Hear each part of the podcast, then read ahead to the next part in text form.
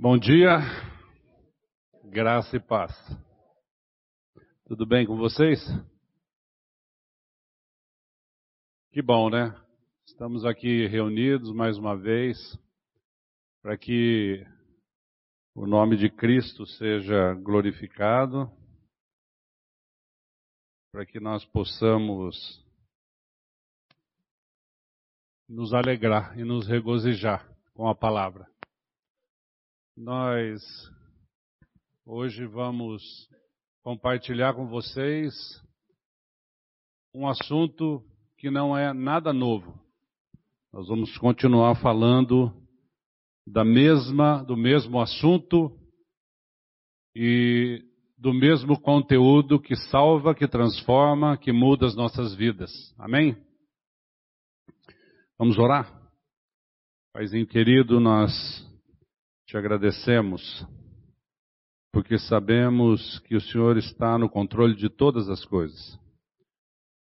Que o teu Santo Espírito venha trabalhar nos nossos corações para trazer a tua palavra, usando a cada um de nós como instrumento nas tuas mãos.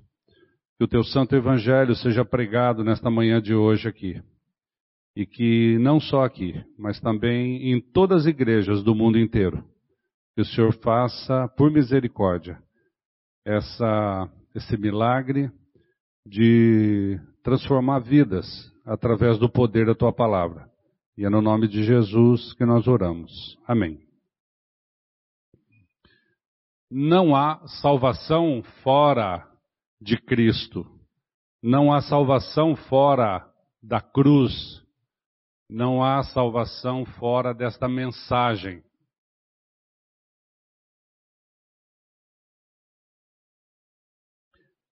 A cruz de Cristo é loucura para o mundo. Em 1 Coríntios 1, que é o verso, o texto tema do nosso estudo dessa manhã de hoje, 1 Coríntios 1, versos 17 e 18, nós podemos até ler juntos, diz a palavra de Deus: Porque não me enviou Cristo para batizar, mas para pregar o Evangelho, não com sabedoria de palavra, para que não se anule a cruz de Cristo. Certamente a palavra da cruz é loucura para os que se perdem, mas para nós que somos salvos, poder de Deus. Eu queria que você voltasse na capa do boletim eu estava lendo agora, cheguei aqui pela manhã, é, esse texto escrito pelo pastor Glênio, que se intitula Majestosa Realidade Divina. E sem que a gente conversasse, sem que nada combinássemos, o texto que foi escrito aqui pelo pastor Glênio é um texto que diz exatamente do mesmo assunto. Eu vou ler o primeiro e o último parágrafos. O ser humano é um ente racional que pretende explicar as realidades da vida. Sua ambição vital é conhecer e tentar elucidar os fenômenos existenciais.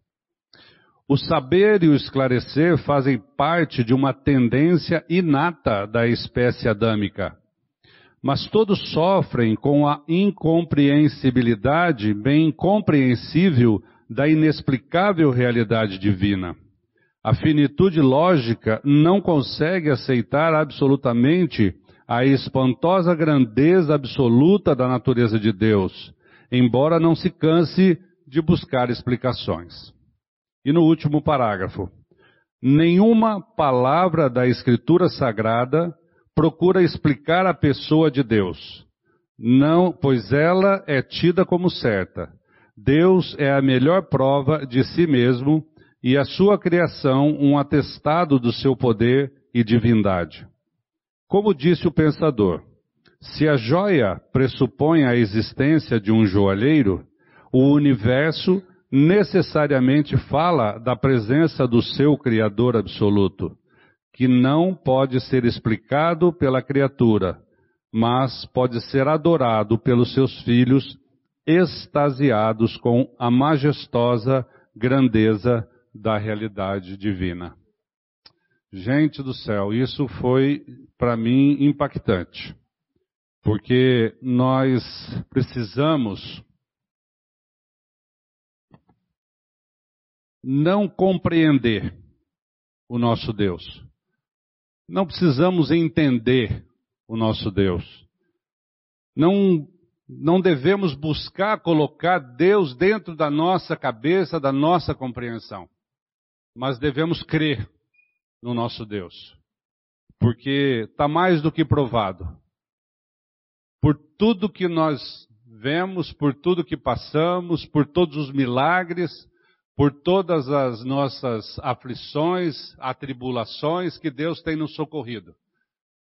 Não precisamos de entendimento, precisamos de fé. Ah, eu vou pegar o auxílio aqui de um autor chama D. A. Carson. Escreveu um livro que se intitula Cruz e o Mistério Cristão. A respeito desse texto de 1 Coríntios que nós lemos aqui, que diz que certamente a palavra da cruz é loucura para os que se perdem, mas para nós que somos salvos, poder de Deus. Ele diz assim: o mundo antigo empregava várias polaridades para descrever a humanidade: romanos e bárbaros, judeus e gentios, escravos e livres. Todavia, nesta passagem, Paulo apresentou a única polaridade que tem importância crucial.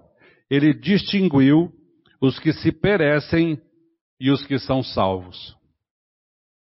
A linha divisória entre os dois grupos é a mensagem da cruz. A palavra da cruz é loucura para os que se perdem, mas para nós que somos salvos, poder de Deus. Paulo estava escrevendo essa carta aos Coríntios a uma igreja que ele reputava como igreja de nascidos de novo. Igreja que criam na obra da cruz, na mensagem da cruz e na sua no seu poder, no poder de Deus de mudar as nossas vidas. O evangelho é tão importante para nós que em toda a Bíblia, além dos evangelhos de Mateus, Marcos, Lucas e João, Paulo vem e fala em quase todas as suas cartas, o centro, a centralidade do assunto é a pregação do evangelho. Porque para nós, meus amados, é isso que importa.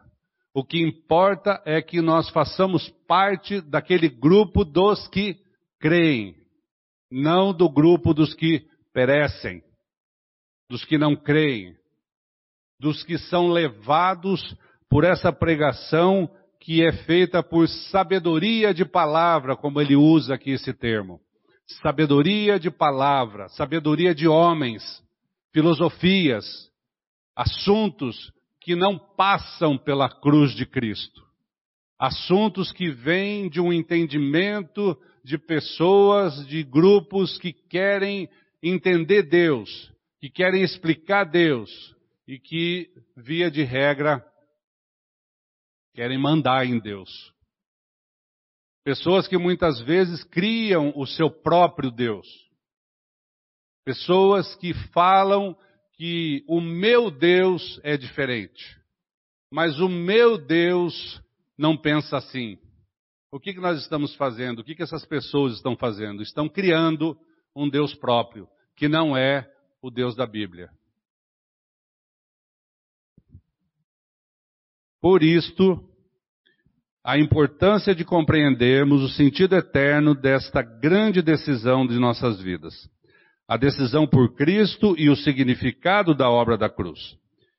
Em sua carta aos Coríntios, Paulo chama a nossa atenção para que não preguemos o Evangelho com sabedoria de palavra, com a nossa astúcia e eloquência, mas que preguemos o Evangelho com a ousadia da palavra da cruz, a qual se manifesta pelo poder de Deus. Observe que há o Evangelho, com letra minúscula, e Evangelho, com letra maiúscula. Observe que é a cruz com letra maiúscula e a cruz com letra minúscula. Em Atos 4:12 podemos ler juntos: "E não há salvação em nenhum outro". Desculpa, esse texto não está aí, está só aqui. Vou ler sozinho, tá? E não há salvação em nenhum outro, porque abaixo do céu não existe nenhum outro nome, dado entre os homens pelo qual importa que sejamos salvos. Gente, a palavra de Deus, essa clareza de direção é segurança para nós. Quando a palavra de Deus diz que não há nenhum outro nome abaixo do céu pelo qual importa que sejamos salvos, por que, que a gente fica buscando outros caminhos? Por que, que nós ficamos buscando outras direções que não essa que Deus deixou para nós, com o único objetivo de nos transportar do seu da, do império das trevas para o seu reino de luz? Esse egoísmo, essa natureza de pecado, essa natureza adâmica com a qual nós nascemos com ela, faz um estrago tão grande que muitas vezes a gente se perde pelo que a gente ouve, mas a sabedoria de palavras não nos leva a lugar algum. O que nos leva realmente à salvação, o que nos leva a uma mudança de vida, a uma transformação verdadeira, é realmente o poder de Deus, a palavra da cruz e a vida de Cristo em nós. Isso sim é que faz diferença. Por este motivo, carecemos do discernimento do alto, a fim de que não sejamos enganados e não enganemos ninguém com o evangelho que não passa pela cruz de Cristo e o seu poder regenerador. Agora sim, está aí Romanos 1, 17. Pois não me envergonho do evangelho, porque é o poder de Deus para a salvação de todo aquele que crê, primeiro do judeu e depois do grego. Quando Paulo faz essa distinção de judeu e grego, aí mais abaixo, nesse texto mesmo de Romanos 1, no verso 22, ele diz assim: Porque tanto judeus pedem sinais, como gregos buscam sabedoria. Os judeus querem sinais, os gregos querem sabedoria mas nem os sinais e nem a sabedoria levam à salvação. Nem os sinais e nem a sabedoria. Muitas vezes nós estamos uma aparência de espiritualidade, né?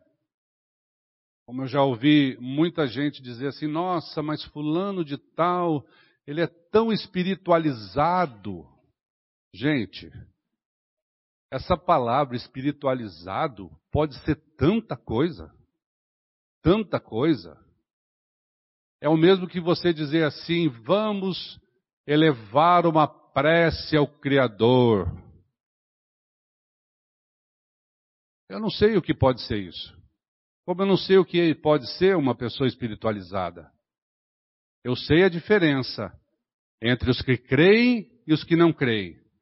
Eu sei a diferença de você orar a Deus, você levar a tua oração ao nosso Criador, que é o Deus da nossa Bíblia. Agora você elevar uma prece a não sei quem, isso é um engano. Isso pode ser que está indo para o lugar errado. Pode ser que seja uma sabedoria de palavras. Pode ser que seja o politicamente correto. Mas quero dizer uma coisa para vocês: que o politicamente correto é uma coisa do homem, não é uma coisa de Deus. Deus não negocia o Evangelho. Deus não muda a sua palavra. E quando Paulo fala que o Evangelho é o poder de Deus, é o poder de Deus que faz diferença, não é o poder de Deus que não muda a sua vida. Não é o poder de Deus que deixa tudo na mesma coisa. O poder de Deus vem para nos tirar de um lugar e nos levar para a eternidade com Deus. Então, gente, nós precisamos ter essa cautela. quando eu falo aqui que a gente não pode ser enganado e nem enganar ninguém, eu estou falando também para os pregadores, para os meus irmãos aqui, que nós devemos atentar para isso. Que as nossas pregações sejam todas direcionadas pelo nosso Pai Celestial, no sentido de que o Evangelho de Jesus Cristo, a palavra da cruz, seja sempre levada e pregada a todas as pessoas. Ainda falando sobre os perigos de um falso evangelho, em sua carta aos Gálatas, assim escreve Paulo. Esse texto está em Gálatas 1, de 6 a 9. Admira-me que estejais passando tão depressa daquele que vos chamou na graça de Cristo para outro evangelho, o qual não é outro, senão que há alguns que vos perturbam e querem perverter o evangelho de Cristo. Mas ainda que nós, ou mesmo um anjo, vindo do céu, vos pregue evangelho que vá além do que vos temos pregado, seja anátema. Assim como já dissemos e agora repito, se alguém vos prega evangelho que vá além daquele que recebestes, seja anátema. O que é anátema? É amaldiçoado. Se houver, gente, algum outro evangelho que não seja aquele que está escrito, está pregado nas Escrituras, não é evangelho. Se alguém disser para você que há outro caminho que não seja pela pessoa de Cristo, não há outro caminho. Pois ele disse: Eu sou o caminho, a verdade e a vida, e ninguém vem ao Pai senão por mim. Não há outro caminho. Pode ser bonitinho, pode ser florido, pode ser com sombra, pode ser agradável, pode ser confortável, mas pode levar para um outro lugar. Cuidado. Cuidado.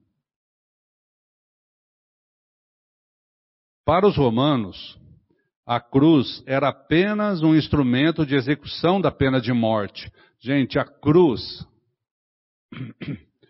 a morte de cruz, era a morte mais humilhante que havia. A pena de morte é a pena que nós chamamos de pena capital, porque é a, a mãe das penas.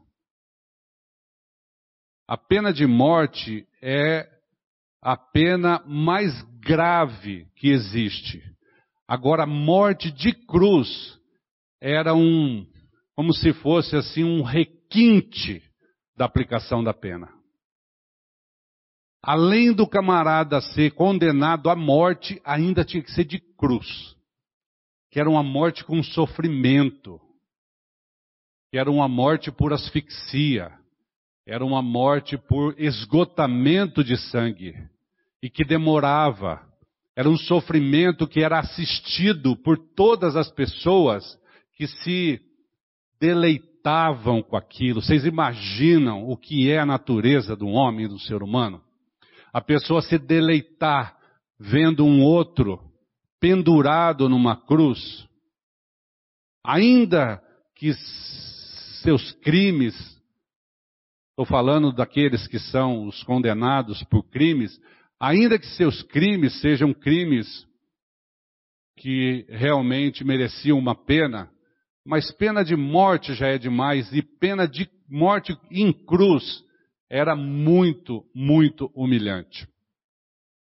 Então, para os romanos, a cruz era apenas um instrumento de aplicação da pena de morte. Mas para os judeus, era um símbolo de maldição. Por quê? Em 1 Coríntios 1,18, está escrito assim: Cristo, desculpa,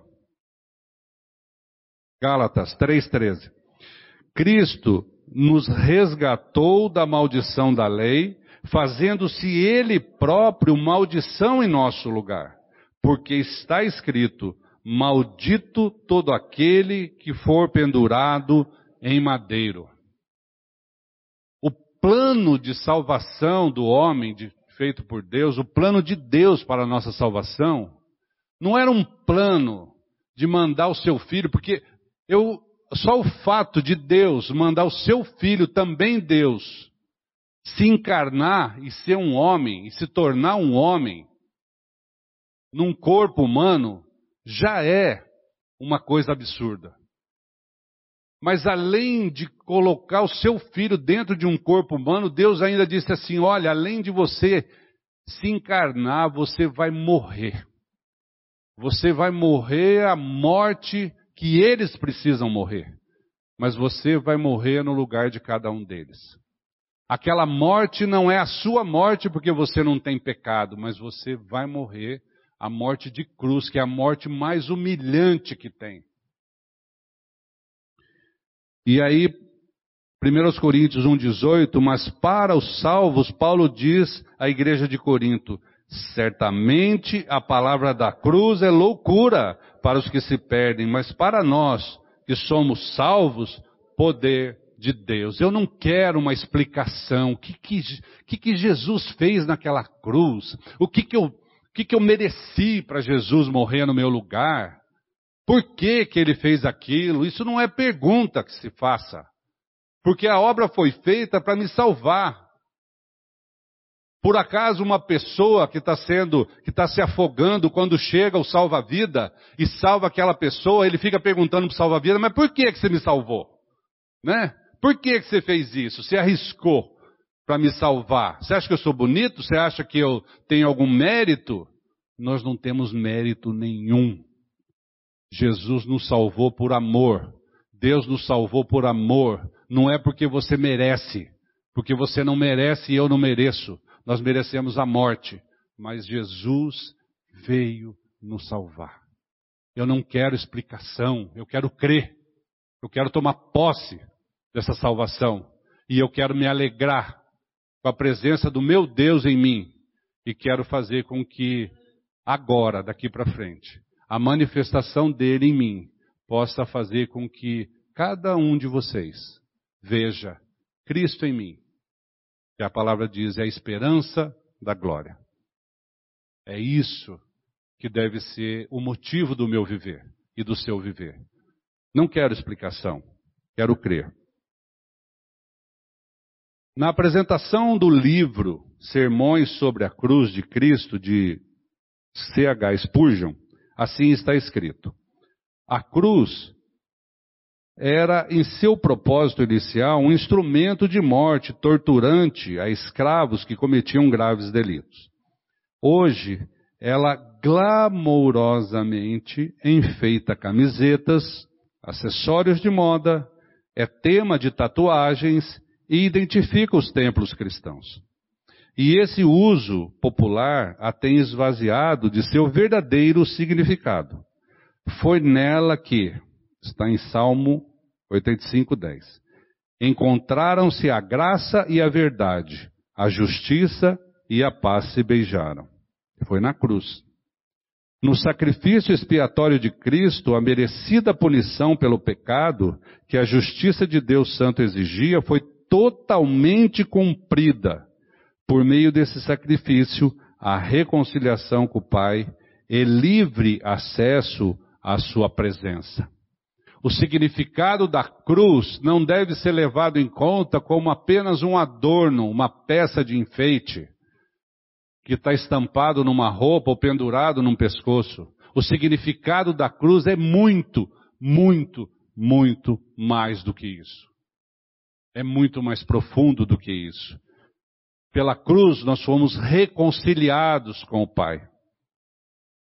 O ápice do ministério de Jesus Cristo aqui na terra, antes da sua crucificação, sempre foi o de pregar o Evangelho para a salvação dos perdidos. Às vezes a gente se esquece que Jesus pregou o Evangelho. Parece que o Evangelho é a pessoa de Jesus Cristo, mas é verdade. O Evangelho é a pessoa e a obra de Jesus Cristo. Mas mesmo antes dele morrer, ele pregava o Evangelho. Imagina você o privilégio de você ouvir o Evangelho da própria boca do Salvador, Jesus Cristo. Em Mateus 4, 23 diz assim: Percorria Jesus toda a Galileia, ensinando nas sinagogas, pregando o Evangelho do reino e curando toda sorte de doenças e enfermidades entre o povo. O sacrifício foi eficiente, suficiente e eficaz para a salvação da humanidade. Para tanto, ele cumpriu inteiramente o plano de salvação e foi obediente até a morte e morte de cruz. Está em Filipenses 2,8. A morte de Cristo na cruz foi substitutiva. Ele morreu a nossa morte para nos dar a sua vida. Quem deveria morrer na cruz éramos nós, pecadores, pois o salário do pecado é a morte. Está em Romanos 6, 23. Nós tínhamos uma dívida de pecado com o Criador, mas a ira de Deus recaiu sobre o seu Filho unigênito. Para quê? Para nos salvar. 2 Coríntios 5, 19 diz assim: Deus estava em Cristo reconciliando consigo o mundo, não imputando a você a sua transgressão. Deus não estava apontando o seu dedo para nenhum de nós e dizendo o que você merece, o que eu mereço. Ele não estava imputando, não estava aplicando, não estava colocando em cada um de nós a nossa transgressão. Isso já é motivo de grande alegria para o crente. Reconciliação é essa, que teve início no exato momento em que o pecado foi entronizado no mundo por meio da desobediência de Adão, a ponto de Deus ter usado o profeta Isaías para revelar aos homens o seu plano. A partir do momento que o pecado entrou no mundo pela desobediência de Adão, ali mesmo Deus deu início à execução do seu plano de salvação, o plano de resgate do homem, o plano de reconciliação com o homem. Ali mesmo, no jardim do Éden, ele já tomou uma providência. Qual foi a providência? A folha de figueira? Não. A providência foi o sacrifício de um animal. Deus cobriu o pecado com uma pele de animal. Já foi necessário o derramamento de sangue. Ali, o primeiro ato que Deus fez em favor do homem. O primeiro. E depois disso, Deus vem trabalhando para buscar cada um de nós. De que forma? Pela fé na obra vicária de Cristo Jesus naquela cruz. Deus vem trabalhando para que seu Santo Espírito venha convencer cada um de nós do pecado, da justiça e do juízo. Do pecado, para os que não creem, precisamos ter a convicção, em primeiro lugar, de que somos pecadores, carecemos de salvação. Aquele que não tem essa convicção, não busca a salvação porque acha que não precisa. Mas o Espírito Santo vem convencer cada um de nós, cada coração, e buscar cada um de nós, para que nós possamos crer que nós necessitamos de salvação. E Deus vem através dos profetas, através do Filho, depois, como diz Hebreus, colocando para nós o Evangelho, falando para nós da nossa necessidade. E aqui então, 700 anos antes da vinda de Jesus Cristo, ele usou a boca do profeta para dizer, está em Isaías 53, de 4 a 7. Certamente ele tomou sobre si as nossas enfermidades e as nossas dores levou sobre si. E nós o reputávamos por aflito, ferido de Deus e oprimido. Mas ele foi traspassado pelas nossas transgressões e moído pelas nossas iniquidades. O castigo que nos traz a paz estava sobre ele, e pelas suas pisaduras fomos sarados. Todos nós andávamos desgarrados como ovelhas. cada um se desviava pelo caminho, mas o Senhor fez cair sobre ele a iniquidade de todos nós. Ele foi oprimido e humilhado, mas não abriu a boca. Como cordeiro foi levado ao matadouro, e como ovelha muda perante os seus tosqueadores, ele não abriu a boca. O profeta já veio trazendo ao conhecimento dos homens como iria ser a salvação, como iria ser a obra de Cristo que viria para tirar o pecado do mundo. Ele viria para tirar a nossa natureza pecadora, a nossa natureza geradora de pecado. Ele viria para levar cada um de nós a morrer naquela cruz juntamente com ele. A crermos que a morte de Jesus foi a minha morte, foi a sua morte para que nós pudéssemos ter então uma nova vida, uma vida regenerada. A genuína obra da cruz consiste na vitória de Cristo sobre a morte. Ele ressuscitou. A nossa velha natureza humana, herdada de Adão, foi crucificada com Cristo a fim de que o pecado não tivesse mais poder sobre a nossa vida e dele deixássemos de ser escravos. Quando morremos com Cristo, fomos libertos do poder do pecado. E como morremos em Cristo, e ele venceu a morte e ressuscitou, nós também ressuscitamos nele e assim cremos que também com ele vivemos. Aí nós nos lembramos da confissão de Paulo. Já não sou eu quem vive, mas é Cristo que vive em mim. Já não sou eu, não é você mais. Se você crê que você morreu juntamente com Cristo e ressuscitou juntamente com Ele naquela cruz, já não é você que vive, é Cristo que vive em você. E Paulo continua dizendo: E a, que, a vida que agora vivo na carne, vivo-a pela fé no Filho de Deus, que me amou e a si mesmo se entregou por mim. Essa operação, essa transformação, essa regeneração, meus amados, não é por entendimento, não é por palavra de sabedoria, não é por explicação humana, mas é por aqueles que creem, aqueles que creem que Jesus Cristo morreu no seu lugar, aqueles que creem que agora a vida de Cristo ressurreto vem agir todos os dias da nossa vida, para que a vida dele seja manifestada. E a cada dia, quando você acordar e abrir os seus olhos, lembre-se, aquele texto de é, 2 Coríntios 4, 10, levando sempre e por toda parte o morrer de Jesus, para que a sua vida se manifeste no seu corpo mortal. Está difícil? Tem problema? Nós, nós temos a cada dia as nossas lutas. Porque Jesus disse: Olha, gente, vocês vão ter a vida transformada aqui na terra mas no mundo, vocês vão continuar no mundo, e no mundo vocês vão ter aflições. No mundo tereis aflições, mas tem de bom ânimo. Eu venci o mundo.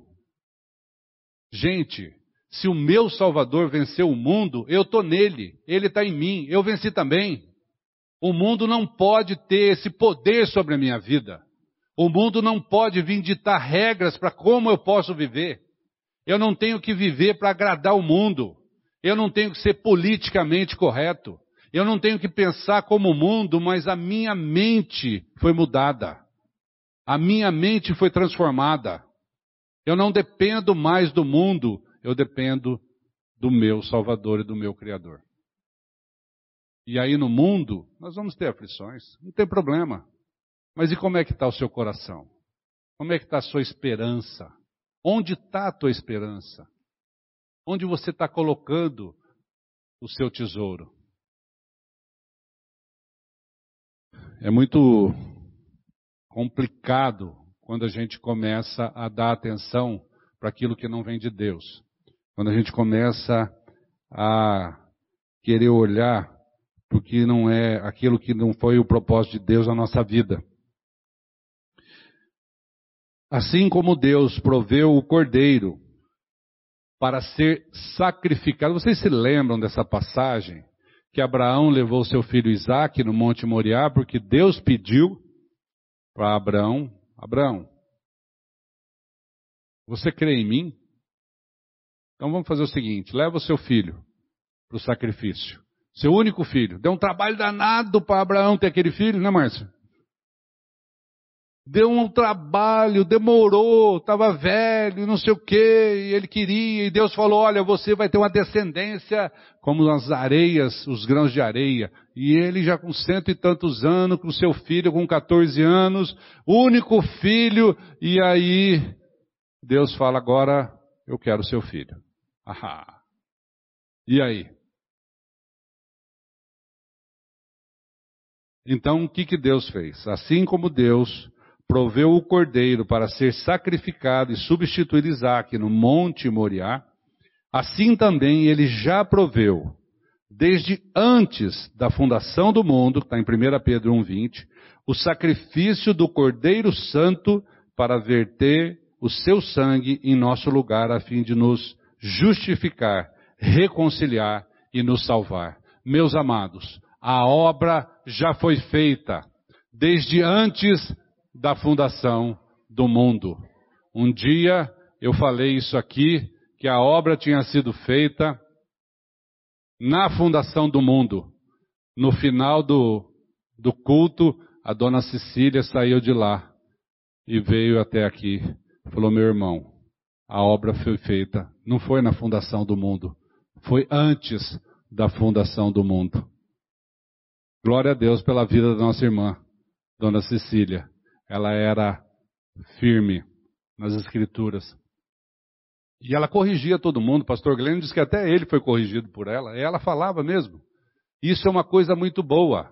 Porque nós não devemos acreditar naquele que está falando aqui na frente. Nós devemos ter a Bíblia na nossa mão. E conferir na Bíblia. Está escrito ou não está escrito? Por isso que o Evangelho não é por sabedoria de palavra de homem, o Evangelho é pelas Escrituras, pelo que está revelado por Deus nas Escrituras. Vamos conferir as Escrituras, vamos ler. Realmente foi isso? Então, vamos conferir lá.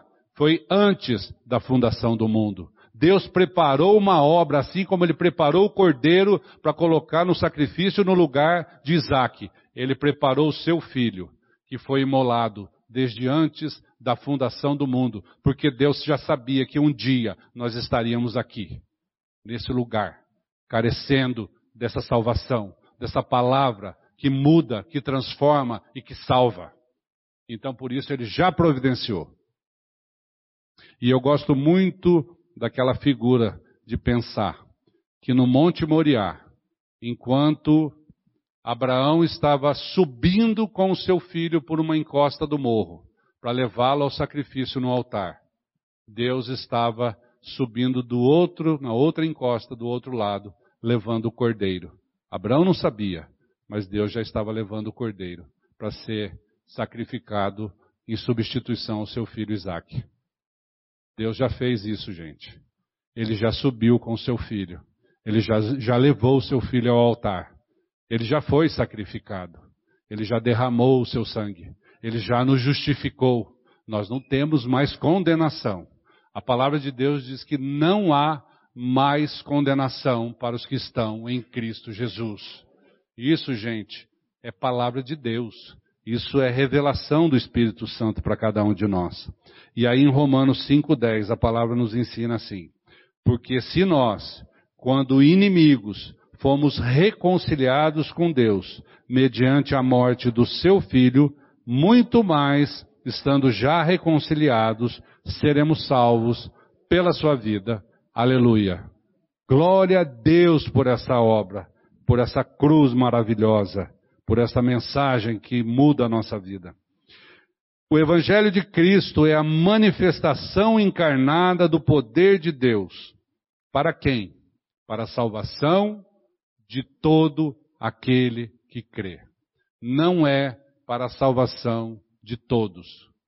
É a salvação de todo aquele que crê. E consiste em que Deus prova o seu próprio amor para conosco, pelo fato de ter Cristo morrido por nós, sendo nós ainda pecadores. Deus não espera e não tem nenhuma expectativa a nosso respeito. Ele não espera nada de nós. Não tem nada que você faça que possa agradar a Deus. A única coisa que agrada a Deus é um coração quebrantado. É um coração que reconhece quem eu sou e o que eu preciso e de quem eu preciso. Eu sou um pecador, preciso de salvação, preciso de um Salvador. E o meu Salvador é Cristo Jesus, nosso Senhor. Esse é o nosso Salvador. Em João 11, 49 a 52, João está dizendo sobre um episódio quando eles estavam discutindo no Sinédrio,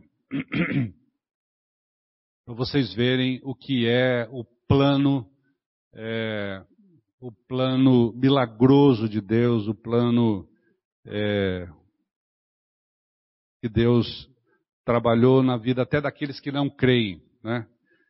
E quando eles estavam discutindo o que, que ia ser feito com Jesus.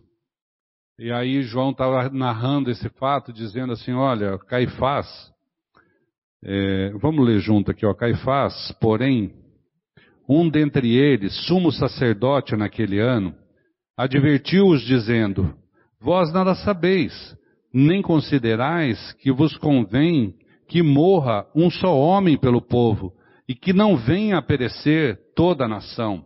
Ali Caifás, só um minutinho, ali Caifás estava dizendo da morte física de Jesus. Precisamos matar esse homem. Porque ele está fazendo uma revolução. Ele está dizendo que é o Filho de Deus, ele está fazendo milagre, ele está curando pessoas, ele está mudando as coisas. E a nossa religião não permite mudança. Porque eram religiosos. E aí Jesus veio com a graça com os milagres, falando da necessidade de se crer no Evangelho para mudança de vida, para salvação, e eles estavam incomodados com isso, e aí Caifás diz: Olha, vamos ter que matar, porque é melhor que morra um do que morra todo mundo. Aí João continua, agora a fala de João é assim: Ora, ele não disse isto de si mesmo, mas, sendo sumo sacerdote naquele ano, profetizou que Jesus estava para morrer pela nação. E não somente pela nação, mas também para reunir em um só corpo os filhos de Deus que andam dispersos. Através de, de Caifás, que era o sumo sacerdote naquele ano, Deus deu uma profecia, disse: olha, realmente a necessidade é de que morra um, não precisa morrer todo mundo. Na verdade, a pena de morte é para todo pecador, mas não precisa morrer todo mundo. Por quê? Porque Jesus Cristo pode salvar todos. A morte dele pode te salvar, pode me salvar. Então, Deus usou Caifás para fazer essa profecia e dizer o seguinte: olha, ele vai também reunir em um só corpo os filhos de Deus que andam dispersos. E aí nós corremos para o abraço, porque aí nós entramos no pacote. Né? Aí nós entramos no pacote. Agora não é só mais descendência de Abraão, não é só mais judeu, mas também os gentios, que somos nós, que somos estrangeiros do mundo que creem no mesmo Salvador. Então não tem judeu, não tem grego, não tem rico, não tem pobre, não tem branco, não tem negro, é todo mundo. Creu, está dentro. Olha só, que maravilha.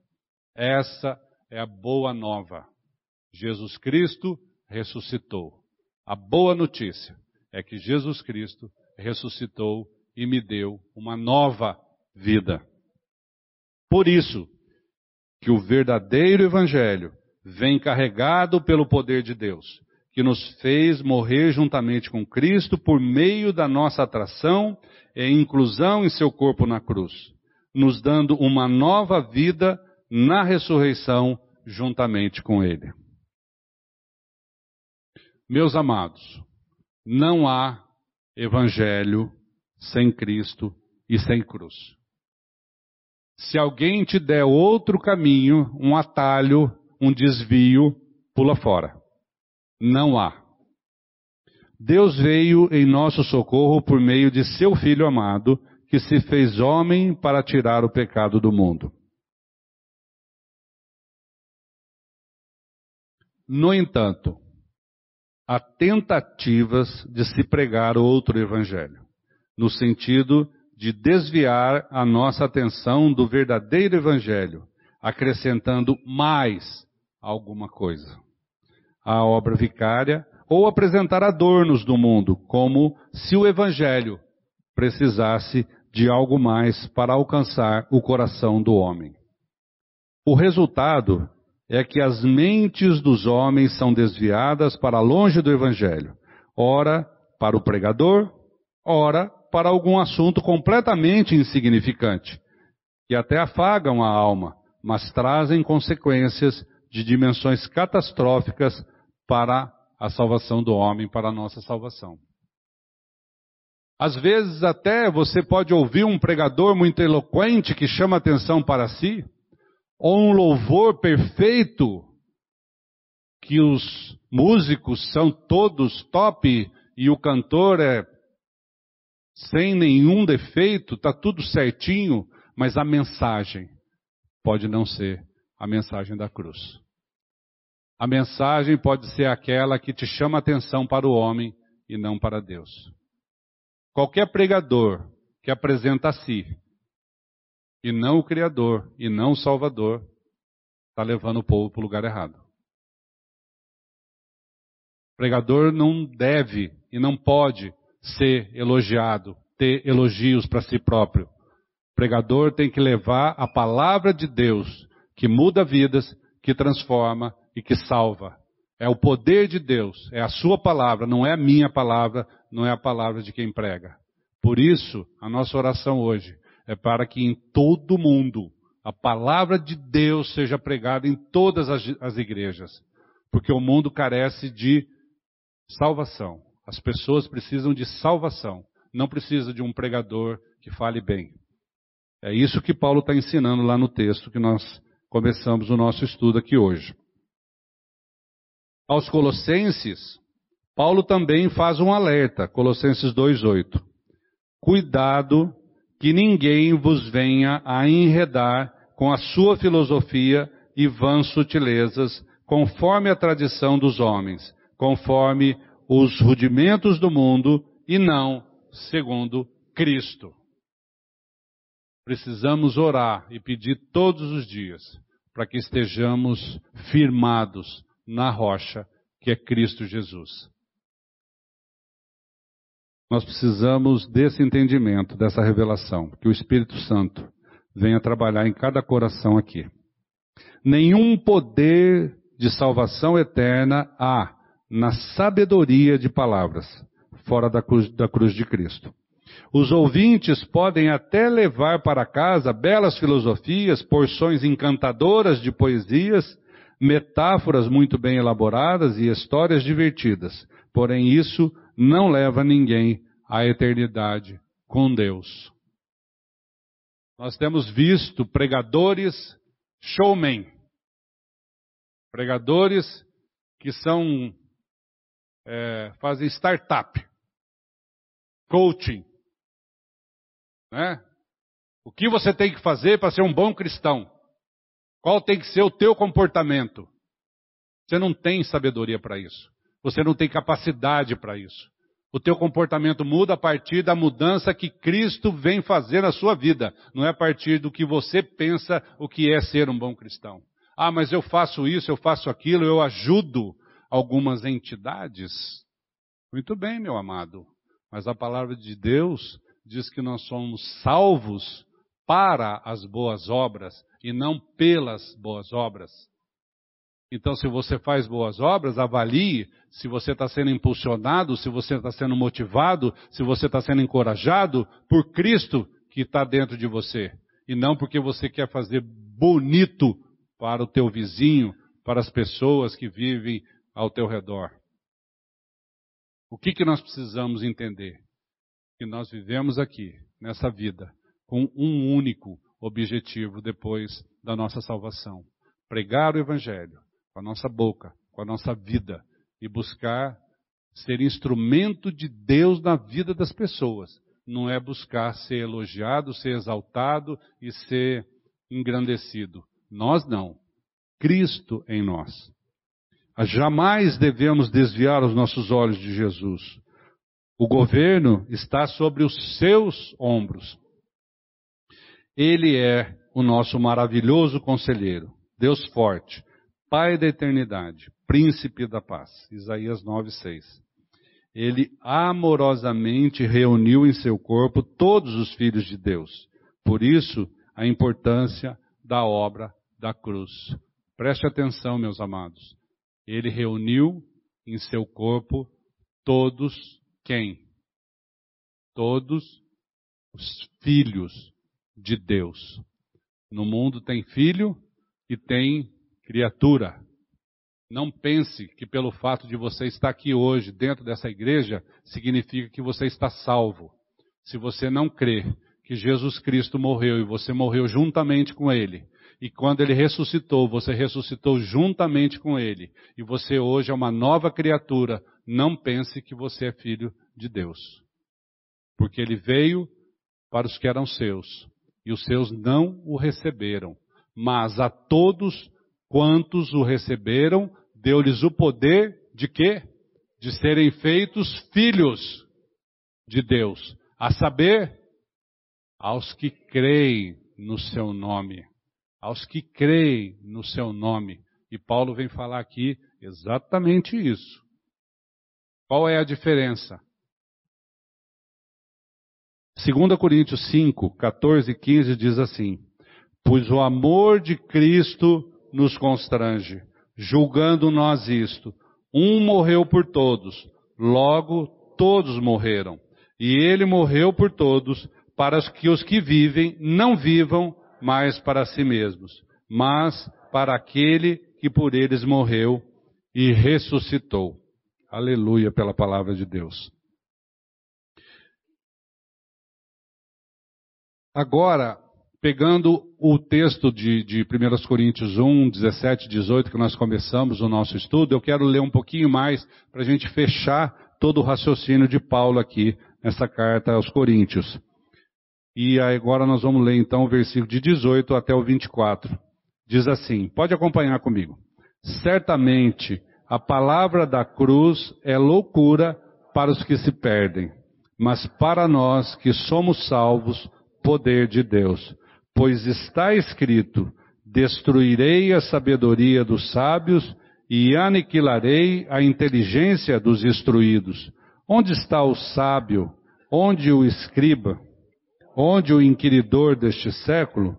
Porventura não tornou Deus louca a sabedoria do mundo, visto como, na sabedoria de Deus, o mundo não o conheceu por sua própria sabedoria. Aprove a Deus salvar os que creem pela loucura da pregação, porque tanto os judeus pedem sinais, como gregos buscam sabedoria.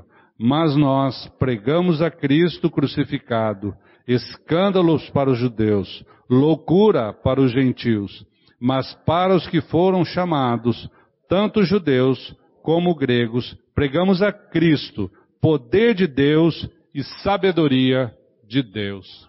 Amém. Quando Paulo fala, como está escrito, destruirei a sabedoria do sábio, esse texto está lá em Isaías 29, 14. Deus já havia dito isso lá no livro de Isaías, que ele destruiria a sabedoria do sábio. Porque a sabedoria do homem para Deus é loucura. A sabedoria do homem é loucura. Portanto, a mensagem da cruz divide a raça humana. Essa mensagem é loucura para os que se perdem, mas para nós que somos salvos, poder de Deus. De um lado estão aqueles cuja religião, ou cuja falta de religião, procura um Deus popular e acessível aos informados, aos sábios. Esses Paulo dividiu em gregos que pedem sabedoria e judeus que pedem sinais. Do outro lado estão aqueles que receberam a loucura do evangelho pela fé, creram e são salvos. A qual grupo você pertence? Avalie, pense. Paulo dividiu em dois grupos: aqueles que pedem sinais, aqueles que pedem sabedoria, e o outro grupo, aqueles que, que creram na loucura da pregação. Eu não quero entender, eu quero crer. É louco, mas eu quero. A qual grupo nós estamos incluídos? Amém? Vamos orar? Pai querido, graças te damos pela palavra, pelo poder do Evangelho, pela manifestação de Cristo em cada um de nós. Pai querido, tem misericórdia do teu povo. Vem com o poder do teu Santo Espírito revelar Cristo em cada coração aqui, em cada coração desses irmãos que estão nos assistindo pela internet. Vem fazer com que a tua palavra seja verdade nas nossas vidas, que haja transformação, que almas sejam ganhas para o teu reino, Pai. Santifica o teu nome em cada um de nós, para que em tudo o teu nome seja glorificado. E é no nome de Jesus que oramos. Amém. A Livraria PIB Londrina procura selecionar cuidadosamente seus títulos e autores a fim de oferecer um conteúdo alinhado com o Evangelho de Jesus Cristo. Bíblias, livros de teologia, devocionais, literatura infantil, biografias, comentários bíblicos e muito mais. Dispomos também de um acervo de CDs e DVDs das mais de 5 mil mensagens ministradas na primeira Igreja Batista em Londrina. Visite a Livraria PIB Londrina e conheça ainda mais. Livraria PIB Londrina, de segunda a sexta, das 13h30 às 18 horas. Endereço na Avenida Paraná, 76A, próximo ao Calçadão, bem no centro de Londrina. Ligue para 3372 8921 ou acesse o site www.livrariapiblondrina.com.br.